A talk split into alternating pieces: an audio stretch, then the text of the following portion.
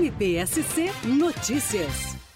Após reunião, o Ministério Público do Estado de Santa Catarina, por meio da 20 Promotoria de Justiça da Comarca da Capital, com atuação na área do consumidor do Estatuto do Torcedor, entendeu por bem acolher uma manifestação da Polícia Militar do Estado de Santa Catarina e requerer a torcida única no jogo entre Figueirense e Paysandu. A medida se justifica a partir do histórico de violência entre as torcidas organizadas dos dois clubes e os fatos que envolveram os últimos jogos desses times, com extrema violência, de modo que, ainda que a Polícia Militar amplie a forma de atuação, colocando mais policiais, atuando de maneira mais incisiva em relação nas revistas, ainda assim se entendeu interessante que esse jogo seja realizado com a torcida apenas do time da casa, resguardando de maneira total todas as pessoas que vão comparecer a esse evento. Desse modo, se encaminhou um ofício à Federação Catarinense de Futebol com um pedido de suspensão a ser encaminhado à CBF, de modo que no próximo jogo, então, na segunda-feira, ele aconteça apenas com a torcida da casa. Apesar da tomada de providências pela PM,